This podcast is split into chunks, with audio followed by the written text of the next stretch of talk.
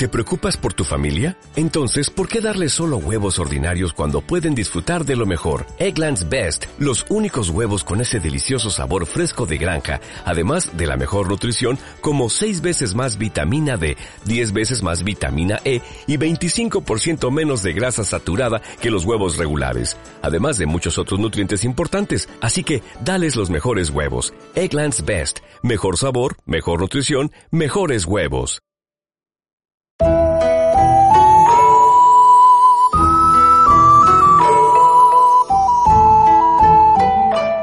Berreta, otro podcast.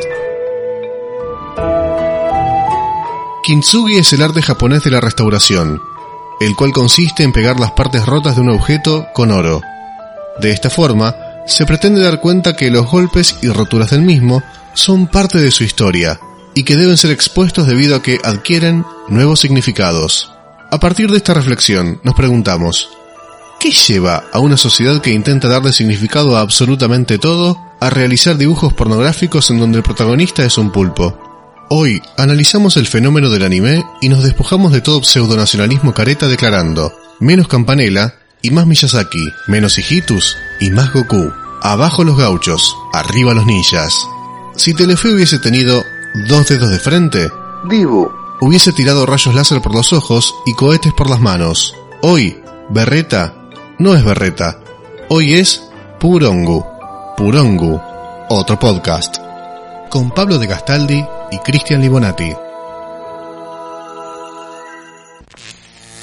Las abuelas nos decían que en la mesa no había que hablar de fútbol, política y religión. El problema es que estábamos con el celular y nunca les dimos bola.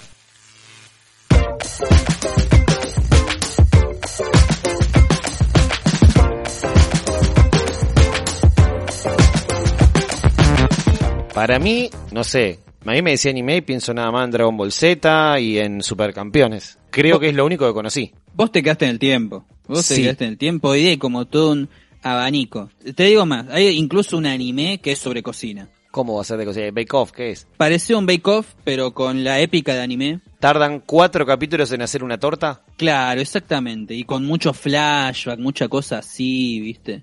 De, ah, mi abuelo cuando me enseñaba esta receta. ¿Y vos ves muchos? Yo veo, sí, yo consumo mucho anime, a mí me gusta mucho. No a un punto de considerarme otaku, ni a un punto de escindirme de la realidad completamente y encerrarme en mi habitación sin hacer otra cosa. Te encerrás para hacer otras cosas, no para ver anime. Claro, me- exactamente, me encierro para hacer diversidad de cosas. Mu- muchas más. Pero el anime es como que ocupa un tiempo interesante, ¿no? A mí me gusta mucho. Algo que vos nombraste ahí justo eso de estirar y que están cuatro capítulos para hacer una receta. A mí me gusta, en su medida justa, obvio, ¿no? Pero esto del anime de que juegan con lo temporal de una manera muy interesante. Hay un anime que a mí me gusta, de, de volei.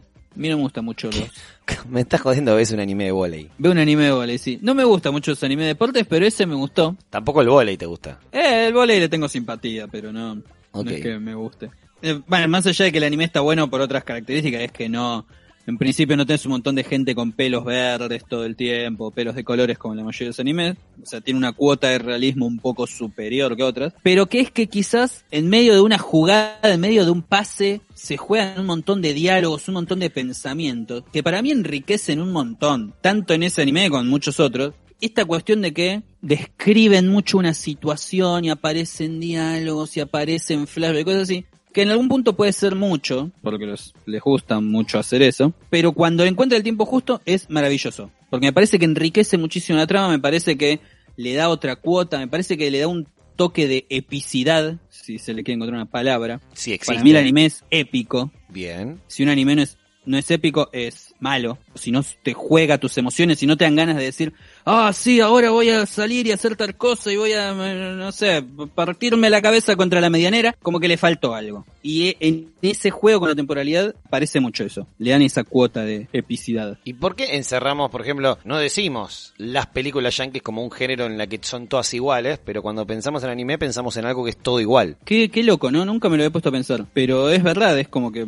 más o menos tienen, tienen lógicas muy parecidas. Para mí esto que te estoy diciendo el tiempo es algo transversal al 90% de los animes. Yo me imagino Titanic en esta épica cuando está ahí en el final Rose arriba de la tabla y que el, no me acuerdo el nombre, cómo se llamaba el de DiCaprio, pero no Jack. importa. Jack.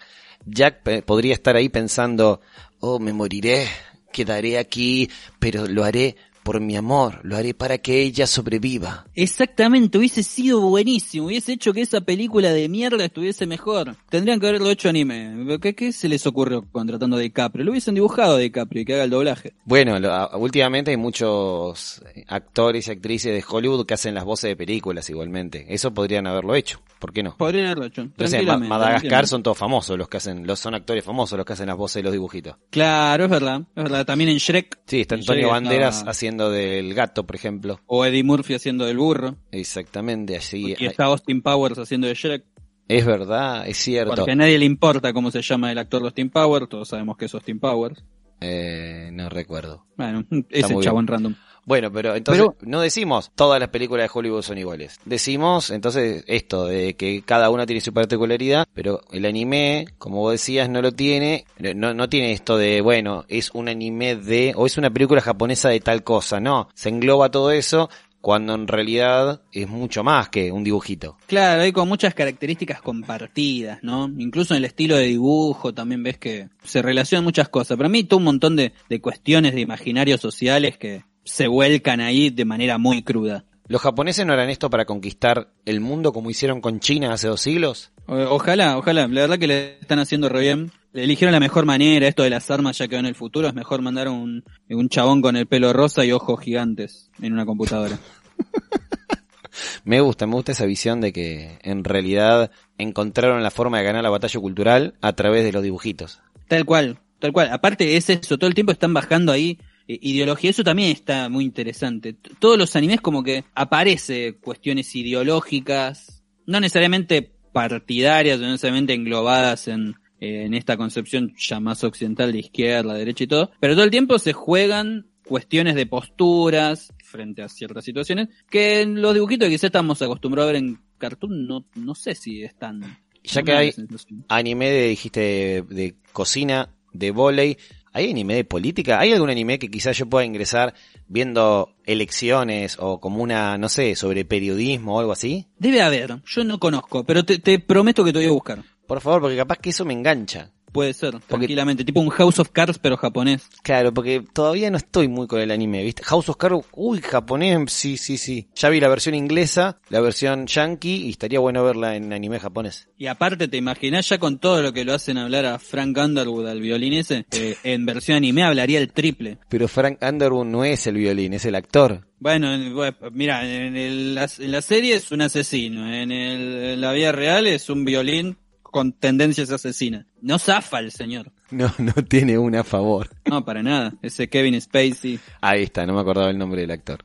Pero bueno, debe haber de ese anime, porque aparte, digo, hay todo un abanico de posibles consumos como que no está apuntado a un único público.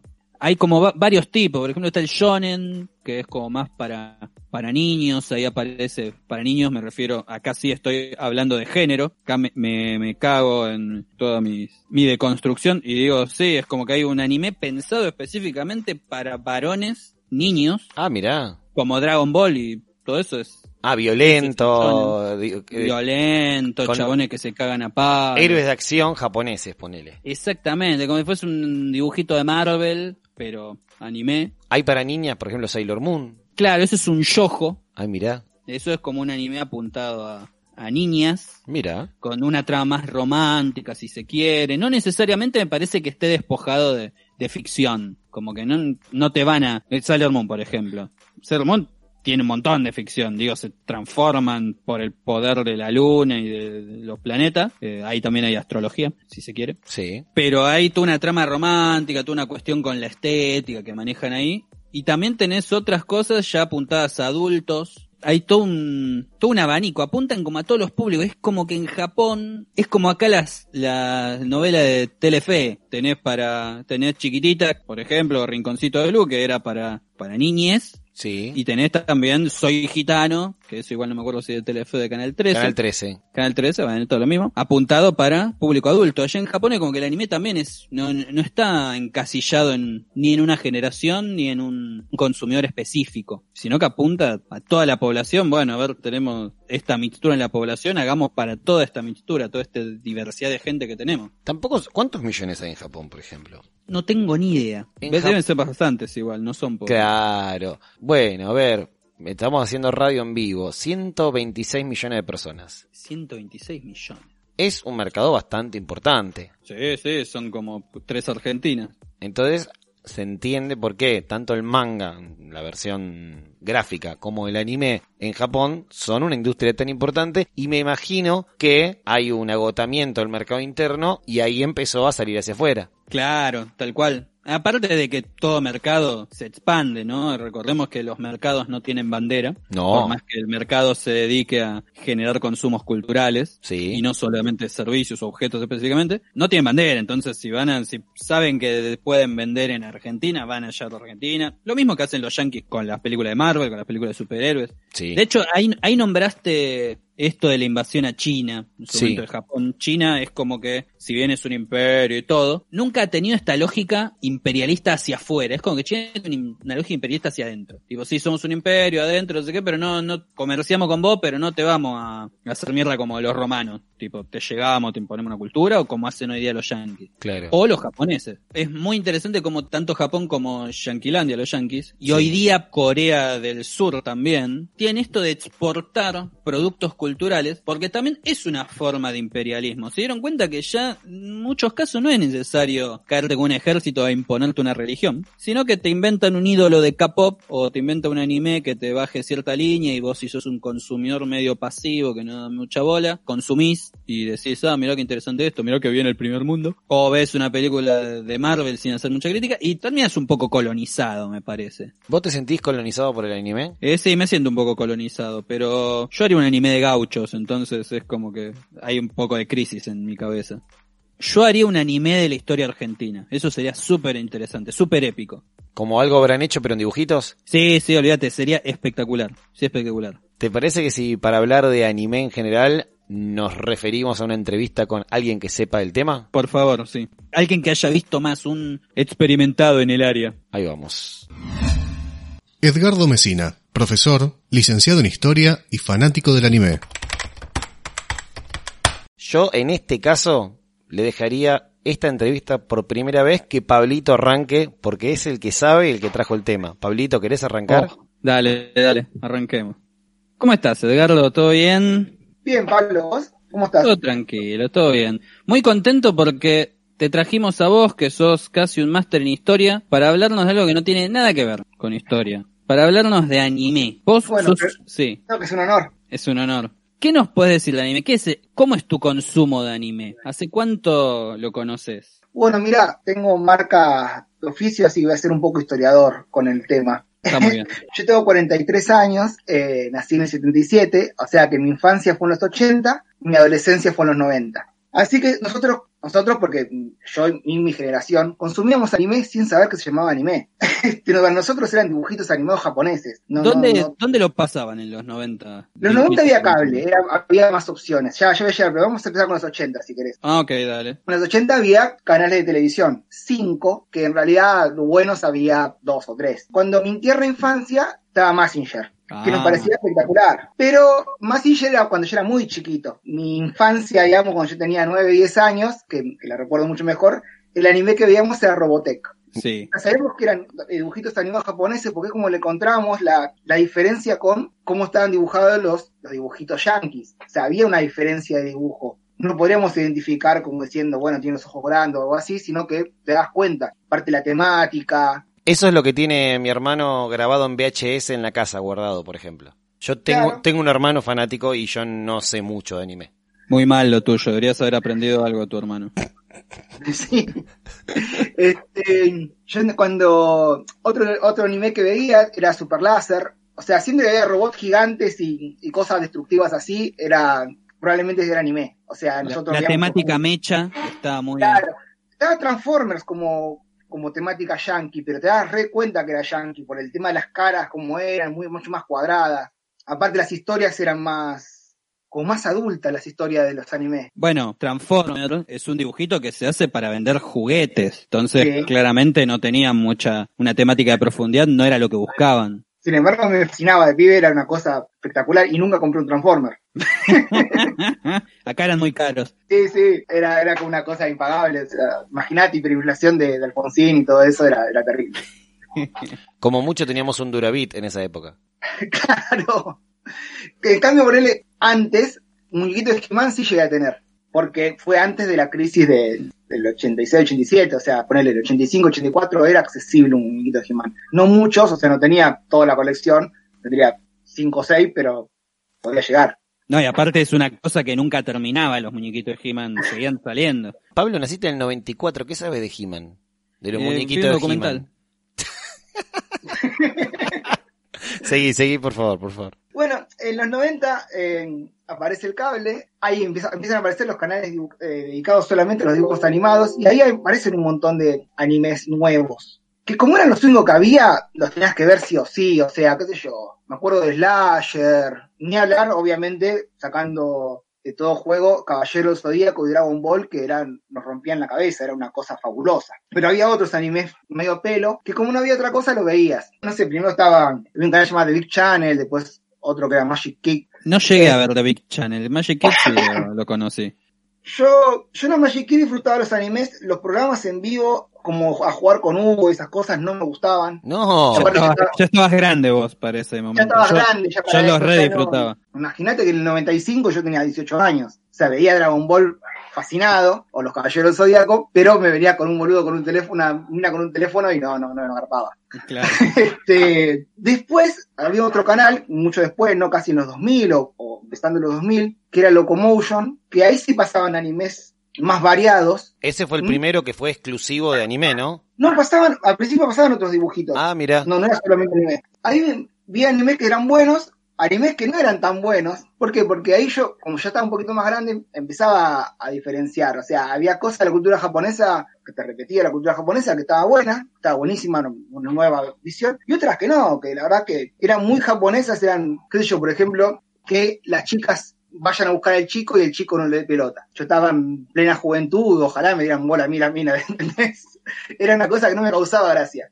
Hay mucho de eso en el anime, ¿no? Esas, esas formas de reflejar ciertas relaciones que no pareciera ser tampoco la regla de allá de Japón, ¿no? Porque cada vez que uno ve, ya sea un video o una película, cómo se retrata la vida japonesa, no tiene mucho que ver con el anime en esos aspectos, los aspectos relacionales principalmente. Y no, y después, bueno, uno de grande, ya estudiando el tema, ve que hay mucho moralizante y como el deber ser que te dice el anime, que no tiene que ver con cómo es el anime de verdad. Por ejemplo, la vida escolar, está constantemente, todos los animes están, tienen que tener algo de vida escolar. No sé por qué, totalmente innecesario, o sea, no sé, eh, menos Caballero Zodíaco y Dragon Ball, creo que todo lo demás anime, alguna vez el protagonista pasó por la escuela, aunque sea un día. Claro. No te entiende porque, qué sé yo, Massinger estaba en la escuela y se iba a la escuela a pelear con los robots y después volvía a la escuela, era como medio raro. o sea, Como en Evangelion también. Todo el tiempo te Claro. están echando entre la pelea san- completamente sangrienta y la vida escolar del pibito con los amiguitos. A Sarmiento le gusta esto.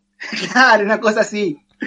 Y bueno, después uno estudia, ¿no? Que, por ejemplo, los, los mechas eh, de los 70 como, como Massinger tienen que ver con la industrialización de Japón. Japón tenía que salir de la posguerra industrializándose. Hubo un conflicto entre, entre dos ministerios en Japón. Uno que quería desarrollar textiles bien baratos y otro que decía, no, tenemos que industrializarnos con la industria pesada. Y hubo como una batalla de ministerios que ganó la industria pesada y bajaba en línea cultural con anime. Primero con Astro Boy y compañía, después con Massinger. Por eso Ah, había tantos mira. mechas. Era para construir robots. Para, no, o sea, no para construir robots, para ubicar en la mente de los japoneses que Japón es potencia industrial. Mira, O sea- lograron ahí ganar una batalla política a través del anime. Claro, o sea, ayudó. Y ahora lo que está pasando, pero hace unos años, cuando volvió el militarismo a Japón, con la idea de que las autodefensas eran un ejército, el problema con Corea del Norte y demás, apareció, empezaron a aparecer un montón de animes militares, donde los buenos son los militares y todos los políticos y todos los no militares son corruptos y malos. Sobre todo el ataque de los titanes. El ataque de los titanes es como la pureza de el milico del ejército, de ir a pelear por los demás, y que todos los que se quedan en la ciudad y no peleando contra los titanes son corruptos, malos, débiles, reafirman el militarismo a través del anime. Y a partir del ataque de los titanes aparecieron un montón de animes militares. Uno se llama Gate, por ejemplo, que es la puerta a otro mundo, que atraviesa el ejército de Japón y es recopado, y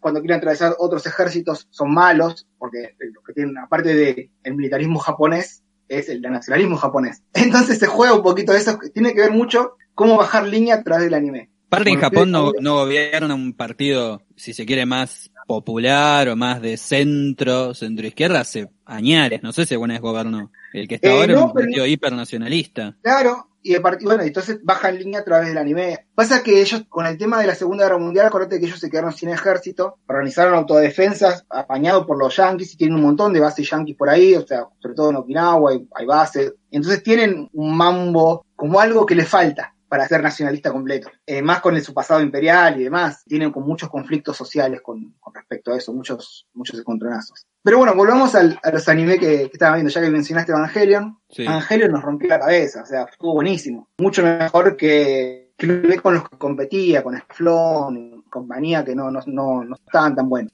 Lo que te quería preguntar es, si se notó mucho esta diferencia entre el dibujito yankee que venía sin nada y animes como Evangelion que vienen cargado de significaciones y que te saca significaciones hasta el ojete, porque capaz hay cosas que ni siquiera pensó el autor, pero decís, ah, y si también pensamos esto, de hecho si uno pone en YouTube final de Evangelio explicado, hay 400.000 videos, gente diciendo todas cosas distintas. Te digo lo, personal, ¿no? Nosotros, por ejemplo, cuando estaba Robotech, te das cuenta que era una historia muy distinta, no sé, a He-Man, que eran capítulos autoconclusivos, que había una, una complejidad. Ahora, cuando fue lo de Evangelion, ya había información dando vueltas, entonces vos ya te esperabas que era Evangelion, que era algo controversial. Mm. Había una revista dando vuelta llamada Láser, que, o sea, te, como que te iba spoileando. Entonces, para nosotros, ya, ya te lo esperabas que Evangelion iba a ser raro. Y había otros anime antes, o sea, que ya eran medios raros, que tenían finales que, te cambiaba toda la, óptica. Pero estuvo muy bueno Evangelion, sobre todo el final sí fue jodido, más o menos lo entendíamos, no es tampoco yo era grande, ya a mí por lo menos me gustó mucho el tema de que los robots se enchufen en un cable eléctrico. Era como algo re loco. Porque si no parecía que tenían potencia infinita. Eso, eso era como más adulto, era más, más realista. Que en realidad no eran robots, sino que era como una especie de armadura que contenía un bicho adentro. Era medio loco. Lo disfruté mucho Evangelion y me cansé. Yo no podría ver Evangelion de vuelta. Ya lo vi tantas veces y vi tantos. O sea, vi la segunda tanda, que es como sería un nuevo Evangelion después del proceso. Y me aburrí. Ya no quiero saber nada con Evangelion. Ahí lo nombraste, ya, éramos adultos. A mí me pasaba de chico que veía que quizás había dibujitos de niño, de, pibito, también anime de pibito, pero los dibujitos de adultos eran exclusivamente anime, o era como que, bueno, todo lo que sea, el dibujito que había de adulto era un, era el anime. No, no había, o al menos no recuerdo, siendo chico, que estuviese tan, con tanta presencia de dibujitos como ahora son Rick, Ricky Morty o Bojack. Eh, que son dibujos que ya tienen una temática mucho más seria, mucho más adulta. Mira, hasta los dibujitos para pibes de ahora, digamos, del, 2010 para acá, eh, incorporaron una temática mucho más adulta. Hora de aventura, eh, un show más y eso, en el fondo tienen temáticas más adultas, más cosas más raras que te hacen como links a cosas de adultos o problemáticas de adultos, que es laburar o qué sé yo, son cosas como que después aprendieron los yankees a hacer, a hacer algo, pero bueno, pero al principio no, los japoneses lo hicieron primero. Y con respecto a eso, hoy estábamos hablando con Pablito antes de hacer la entrevista y yo decía que quizás en un momento se pensó que todo el anime japonés eran dibujitos para chicos. Al principio, con esto que vos decías, ¿no? Eh, con lo que era eh, Robotech en su momento, después en los 90 con los Caballeros de Día, con Dragon Ball. Es como que al principio era, ah, bueno, lo ponemos a la mañana para los chicos en Canal 9, 7 y media de la mañana, y no lo pensamos como que tiene otras temáticas mucho más adultas en algunos casos o en, buena buena parte de ellos. Sí, igual acá los, los animes con temáticas adultos tardaron en llegar. O sea, una idea, eh, Evangelion es de mitad de los 90 y acá llegó después de los 2000. Dragon Ball y los Caballeros Zodíacos son de los 80 y acá llegaron los 90. O sea, como había como una desacople en ese sentido. Y lo que nosotros veíamos a veces, nosotros íbamos a alquilar al, al videoclub a VHS y se encontraban animes más adultos o mucho más violentos. Yo creo que más que la temática adulta nos llamaba la atención más la violencia. Capaz que no entendíamos que era temática adulta o no. O sea, lo veíamos, lo disfrutamos como una película común, violenta, pero hecha de dibujitos. Cosa que no había en, salvo dos o tres películas occidentales, tipo heavy metal o esas, no había como animación para adultos. En cambio, los animes que vos alquilás en VHS eran animación para adultos. Porque eran, pero como una película, no, no una temática complicada, sino una película pochoclera de adultos. tenían finales rebuscados, pero no, no el, salvo Evangelion o, o, algunos más, ninguno tiene demasiada profundidad como para decir, me dejó pensando. Recién ahora, cada tanto aparece alguno, como el que yo recomendé a, le recomendé a Pablo. Hay uno en particular de vampiros que está buenísimo, se llama Shiki, que se lo recomiendo ampliamente. Ah, ese, ¿cómo, ¿cómo venía? Eh, promocionale un toque de nuevo, porque era, era, muy interesante el asunto, el análisis. Lo que pasa es que si lo promociono lo spoileo. Este, ah, tenés razón, tenés razón, no, mejor no. Digamos que aparecen vampiros y se ve también qué sienten o qué piensan los vampiros. Como la máxima que sobrevuela es, si no son, son expulsados por Dios de su comunidad, ¿por qué tenés que juzgarlo con las mismas leyes de Dios? Sería una cosa así. Si Dios ya los expulsó y los obligó a vivir muertos vivos, ¿por qué juzgar si matan a alguien como si fuera uno propio? Ese tipo de mambo filosófico y, y te pones y, y, hasta logras empatía con los vampiros. es como loco. ¿Sabes que es muy llamativo? Ahora que nombraste ahí Shiki, ya nombramos Evangelion. Esta cuestión de que todo el tiempo los japoneses están retomando la religión católica, la, la, las religiones judeocristianas, como temáticas en un montón de animes o no necesariamente como centrales muchas veces, pero sí están ahí. ¿Qué onda? ¿Se practica el catolicismo en Japón? ¿Tenés idea no, de eso? Yo lo veo como marketing y como resignificación de la cultura occidental. O sea, la misma película que le llega, que vemos nosotros, la ven ellos. O sea, Avenger o, o la que vos quieras. Entonces ellos tienen un acceso a la cultura occidental, capaz que mucho más que nosotros el acceso a la cultura de ellos. Entonces, si garpa vampiros con cruces, van a hacer películas con cruces, porque hay una parte también que el anime que es, o sea, no todo, pero la mayoría del anime es súper comercial. Y van a apuntar claro. a lo que venda.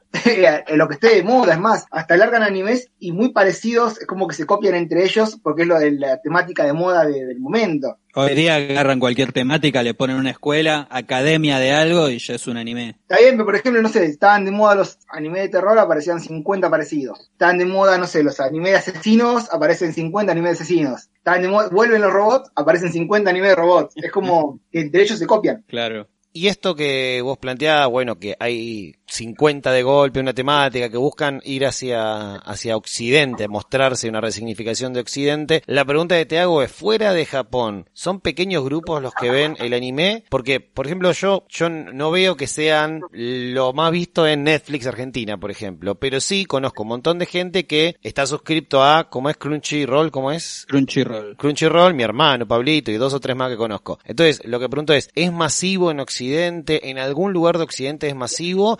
O es para ciertos sectores como cierto cine que solamente ven eh, algunos sectores de la sociedad? Mira, es muy buena pregunta. La sociedad tendió a crear como nichos de consumo. No sé si masi hay, hay algún otro anime masivo como Pokémon o Dragon Ball. Pero así que vean todos los animes que están llegando, es un grupo, no sé si reducido, pero es un grupo que solo mira anime. Y debe, hay por todo Occidente cada tanto aparece algún anime que es, no sé, porque es lindo como Pokémon, o porque te enganchás, o por tradición, garpa por todos lados. No sé, Dragon Ball Super es una porquería, y sin embargo, porque tiene el sello Dragon Ball, garpa. La franquicia garpa. Claro. Lo mismo que las cosas que hicieron de Caballero del Zodíaco después del original. Es como que ya el sello ya te asegura el que vas a vender. Aunque el producto sea una porquería. Porque generalmente las cosas que salen después del original no son ricas, no son buenas como muchas películas y series de Occidente cuando empiezan a estirarlas. A hacer sagas, a hacer 20 temporadas de una misma serie. Ah, como el planeta de los monos. Claro, o Grey's Anatomy. O Grey's sí, o Coso, o bueno, las películas de Terminator, ¿no? Que cada una es peor que la otra. Claro, que tenés 20 millones. O las de Alien. Claro, exactamente. Bueno, pero eh, obviamente cuando vos forzás un género o forzás una historia, siempre va a pasar. Y me imagino que igual siguen vendiendo porque hay un público cautivo. Igual pero, por ejemplo, yo hace años que decidí no ver animes largos. Yo los animes que veo tienen que tener un final próximo. O sea, no puedo ver, por ejemplo, One Piece que tiene, no sé, 20 temporadas. Sí, tiene algo eh, así como 1100 capítulos hoy día. Claro, no, no. Locura. O ver algo como lo que fue Dragon Ball, que también duró. Dragon Ball Z creo que tiene como cerca de 300 episodios, o 200 y pico. Eh, yo ahora miro a todos animes que son o 12 capítulos, o 24, o como mucho, 50. Pero que yo tengo el final ahí a la vista, ¿no? No me puedo enganchar en una historia larga. Ya, ya no pertenezco a ese sector consumidor. Es muy interesante porque incluso los animes, que también como One Piece decís, ¿no? Que tienen mil y pico de capítulos, es como que igual tienen esta lógica de que en algún momento se termina. No como, no sé, los dibujitos de Cartoon Network, que es como unitarios. Digo, lo estiran el, el, el, lo que necesiten.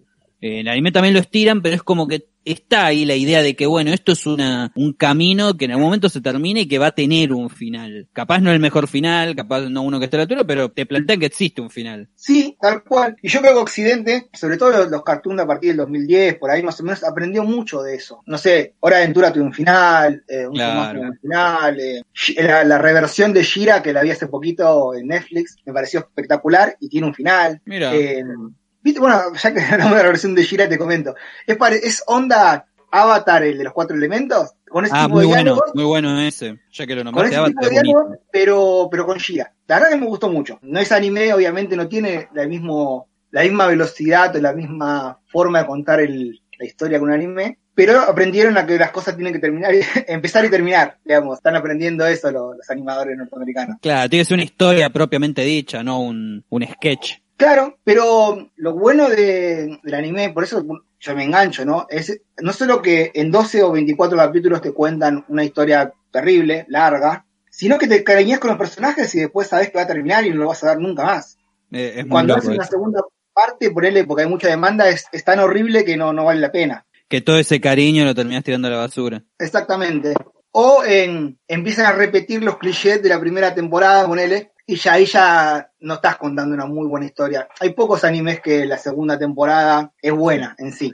Generalmente, por eso generalmente terminan la primera. Otra cosa mala que tienen, bueno, como cosa mala podemos decir que a veces empiezan a animar cosas que están en, la están dibujando en manga y se les acabó el presupuesto o no vendió todo lo que tenía que vender y la descontinúan. Entonces te queda como el anime por la mitad. Como Este, Deadman Wonderland. Claro, hay, hay varios, hay uno que vi como, como 50 capítulos, no me puedo acordar, eh, Claymore. Estaba buenísimo y terminó en la nada, terminó como que se iba a hacer otra aventura y listo. Me comí 50 capítulos sin final y me sentí bastante decepcionado. Claro, ahí se nota mucho más toda la cuestión de, del marketing y el mercado, porque es que de un día para el otro dicen, bueno, esto ya no rinde más, chau, te lo cortamos, nos importa un carajo la cuestión artística, así como también te lo estiran innecesariamente, y también cagándose en la cuestión artística o la cuestión eh, literaria, si se quiere. Claro, por eso yo prefiero ver animes que ya están cerraditos, como de 12 capítulos. O, por ejemplo, yo ahora en Netflix está Parasite, el, el parásito, ese, ese buenísimo también, es muy lindo. Ese que te recomendé, Asesinos también, no me acuerdo cómo se llamaba. Acá Mega Kill. También es buenísimo, aparte el manejo de los, cómo te engañas con los personajes y después qué les pasa. Sí, muy Eh, interesante. Hay otro que, que la verdad que me recomendó mi hijo y yo no le creía y lo vi y me partió la cabeza, que fue Madoka Mágica. Empieza a aparecer unas chicas tipo Sailor Moon y después nada que ver, se pone más, más oscuro y más adulto. Terminás con el final diciendo, eh, ¿qué onda? Sin embargo, la continuación de Madoka Mágica me pareció un embole biónico. Claro, dijeron, bueno, nos subimos a la ola, sigámoslo. Claro, es como que los tiraron, al, o sea, hicieron una película después y no, no, no, no garpó. Por eso digo, mi experiencia en el anime es de ser un espectador que lo disfruta y lo critica sin ser, ser fanático de, por ejemplo, nunca me aprendí cómo se llaman los géneros. Eh, Ah, sí, tipo el shonen y todo eso. Claro, no- nunca supe cuál es cuál. O no O sea, yo lo miro y lo disfruto o lo miro y lo descarto. No, no, Claro. no, no pongo a, a analizarlo. O sea, no pongo a encasillarlo, porque hay historias que puede ser como, por ejemplo, la canción perdida que está en, en Netflix, que parece un anime para chicas, arranca como chicas y después te hace un giro re adulto y te da vuelta todo y es espectacular. Y vos decís, está buenísimo, es una obra de arte, pero si yo lo encasillo el tipo diciendo, ah, este género no lo veo, este género lo miro, bueno, este género miro, este género no lo miro, capaz que me la perdía. Igual uno se da cuenta ya cuando son muy infantiles porque son todas fórmulas repetitivas que exceden lo que uno puede ya disfrutar, ¿no? Siendo adulto. Esto que decías que no llegas a ser el fanático ese que se quiere ir a aprender japonés para poder entenderlo sin subtítulo, por ejemplo. Claro, igual capaz que es algo generacional, capaz si tuviera 15 años lo haría, no sé. este, cuando yo tenía 15 años no había anime como, como veníamos, estaba, como le digo, estaba, recién estaba Dragon Ball, Los Caballeros del Zodíaco. No me acuerdo el año que empecé a ver Dragon Ball, yo me acuerdo que cuando estaba la saga de Freezer eh, de Dragon Ball Z yo tenía 18, más o menos. Así que Dragon Ball de chiquito yo debe haber tenido 16, por ahí, o sea, no, en una época que recién empecé el anime no tenías, y jamás lo conseguías en japonés, lo conseguías o en gallego o acá traducido a latín, a, a Latinoamérica. Hoy hay mucho más, hay como todo un fenómeno de identitario, identificarse con todo el anime chicos de 15, 12, 13 años, ves los que de- se denominan otakus. Yo noto que hay cada vez más. O incluso no necesariamente otakus, pero no sé, para mí eh, viene creciendo en lo que son pibes de 15, 16. Sí, pero está bueno porque ahora con internet vos tenés acceso a muchísimas series japonesas subtituladas que antes no había. Locomotion a mí en parte me enseñó a ver anime subtitulado y ahora yo no sé podría ver anime doblado. No sé si podría ver, no sé, Full Metal Alchemist, no sé si me lo bancaría si no estás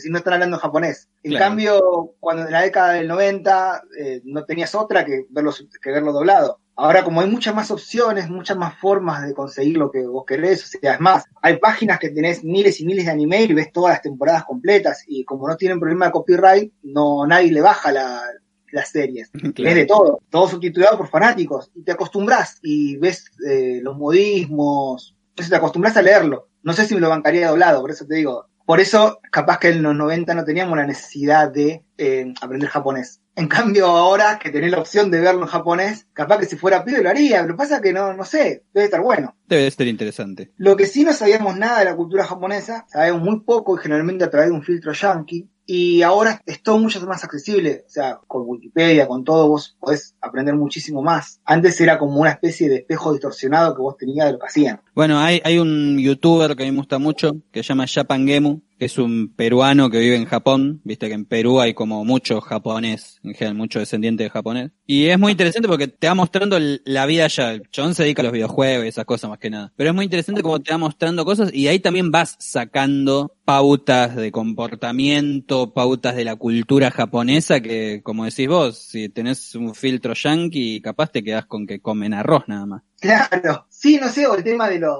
ponele, por ver películas acá de los 80, ubicate los 80, ¿no? No sabíamos nada.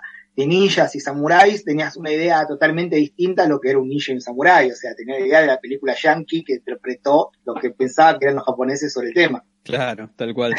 Livo, si tenés alguna pregunta más. No, no, me parece que estuvo muy bueno, posta. Estoy como eh, haciendo una introducción yo al anime, casi que tengo ahora ahora capaz que algunas cosas me pongo a ver, por lo menos arranco. Creo que en, uno de los aparatitos que me prestó mi hermano para conectar a la tele está Crunchyroll, así que voy a ver si veo algo ahí o en Netflix. En Netflix, ese la canción perdida, el que nombró ahí Edgardo hace un rato, es buenísimo. ¿eh? Vamos a empezar por algo, ¿les parece? Yo prometo ver algo y que la próxima que, que sepan de mí haya visto algo. Pero que Dale, sea, y- co- como dijiste vos, corto, ¿no? Sí, sí, o si no, Parasite, que capaz que es un poquito más, más violento y adulto y te enganchas un poquito más. El otro es como que tenés que comerte unos capítulos de anime para chicas y después viene lo, lo grosso. Cambio Paradise arranca los palos. No sé, como para empezar a, a introducirte en esto de- del anime para nosotros, para, para los adultos. Me gusta, me gusta mucho. Te agradecemos mucho, Eduardo, por la entrevista y por hacer esta introducción para Cristian al anime. Muchísimas gracias a ustedes. Ahí está, muchas gracias. Hasta luego.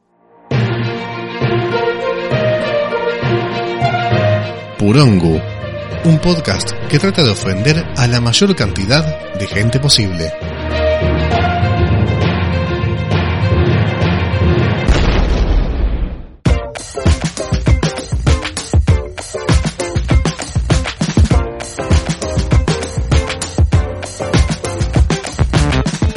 Bueno, después de la entrevista, me dan ganas de darle pelota a mi hermano que me recomienda anime todo el tiempo. Es hora de que les vuela a tu hermano que te está recomendando hace cuántos años ya. Y muchísimos. A mí me hizo ver todas las noches, a las 12 de la noche veíamos Dragon Ball en mi habitación, en nuestra habitación. Bueno, capaz por eso te, te resistís, porque era como una imposición, pero vas a encontrar cosas lindas. Sí, acá de hecho hace poco me recomendó una película de anime dramático que se llama Kimi no Shizu wu Tabetai. No sé qué es esto. Ah, yo tampoco. Pero es una película dramática, o sea, él ya ve todos los géneros en, en- en anime, todo lo que te imagines. Es buenísimo, es que es muy, es muy interesante. E- Eso de que haya de todo. Me gustó, como al principio vos decías que había de volei, yo dije, mmm, estos son boludeces, y al final no, nos contó Edgardo una buena cantidad de anime, además diciéndome, bueno, si querés uno que sea un poco más adulto, que tenga otro tipo de estructura, podés ver este, está bueno. También quien sabe anime, sepa recomendarle a esa persona específica que le coparía. Tal cual, tal cual, porque aparte hay tanto que es como un poco te atosiga, ¿no? La cantidad de decir, bueno, importante arranco. Claro, yo después de Supercampeones no vi nada, creo. Claro, te quedaste un poquito en los años. No, es que como que rechazo, no, no, no te ve, no te pongo un anime nunca y capaz que es un rechazo estúpido el que tengo, porque si hay tan buenas tramas, me tengo que sacar la cuestión de que sea un dibujo y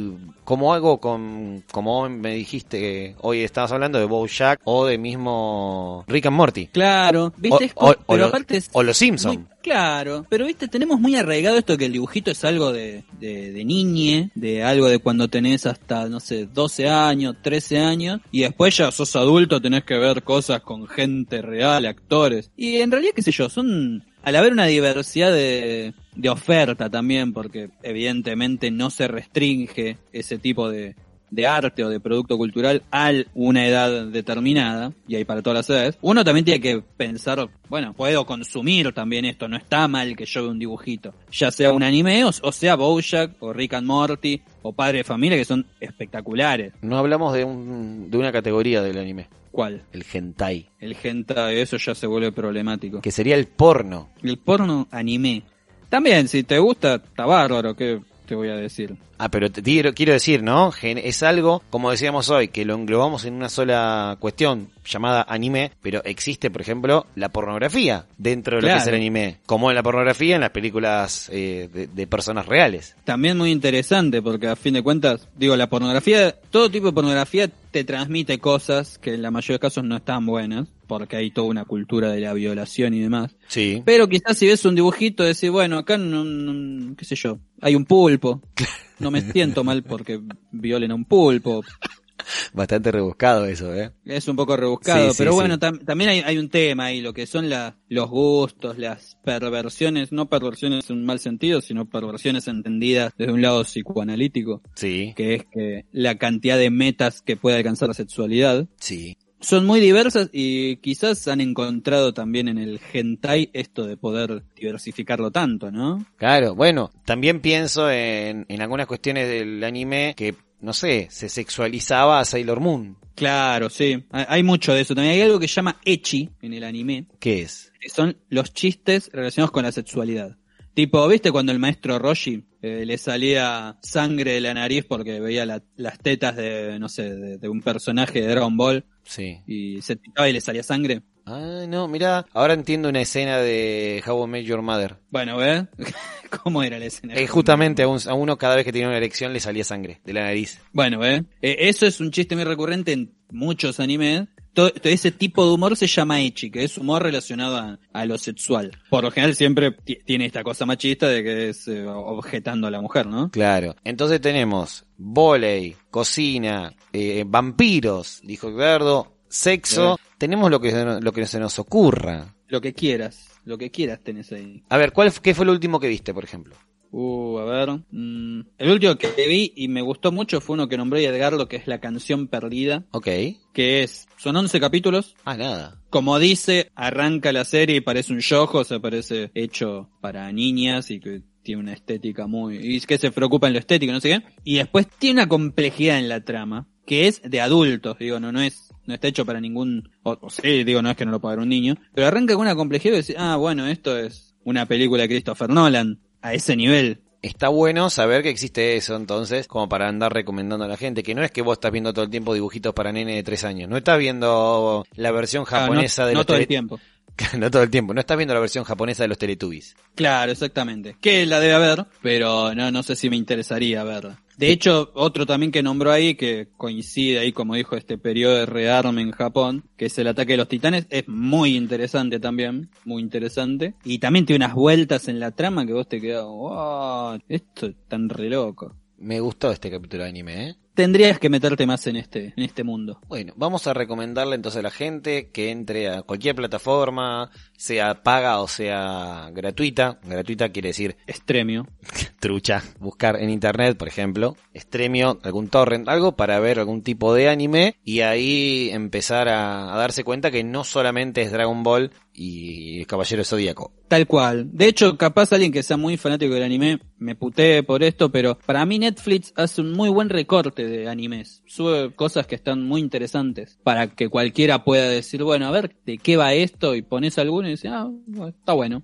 Bueno, es que no tiene muchos capítulos. Claro, y entienden ellos que justamente el público va a ver algo parecido a lo que da Netflix en otros géneros. Por ejemplo, en series españolas que está en los últimos tiempos mucho para España y Latinoamérica, o en series y películas de Estados Unidos. Corto, conciso, buenas historias y, en este caso, no bien filmada como pasa quizás con las españolas de los últimos años, que tiene una gran fotografía, pero sí con buenos dibujos que llamen la atención. Claro, sí, sí, sí, hay mucha cosa moderna. No hay mucho anime viejo en Netflix. De hecho, en Crunchyroll tampoco hay mucho anime viejo. Bueno, entienden Eh, el, el negocio de llegar a más público Claro, exactamente. Han sabido occidentalizar el anime. y salir del nicho específico de los otakus. Exacto. Que son un capítulo aparte. Uf, por suerte no sos otaku. No, no, no. No sabes japonés, ni te querés, ni querés viajar a Japón para aprender japonés. No, no, no. Viajaría a Japón para ver la parte que no, no tiene gente, de hecho. Tipo, no ir a Tokio, sino las montañitas. Ay, qué hippie está en Japón. ¿Viste? Sí. Pero por eso no ir jamás. Porque hay mucha más montaña más cerca. Muchas gracias, Pablito.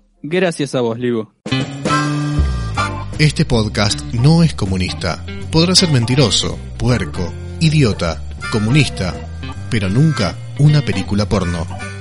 Berreta con Pablo de Gastaldi y Cristian Libonati.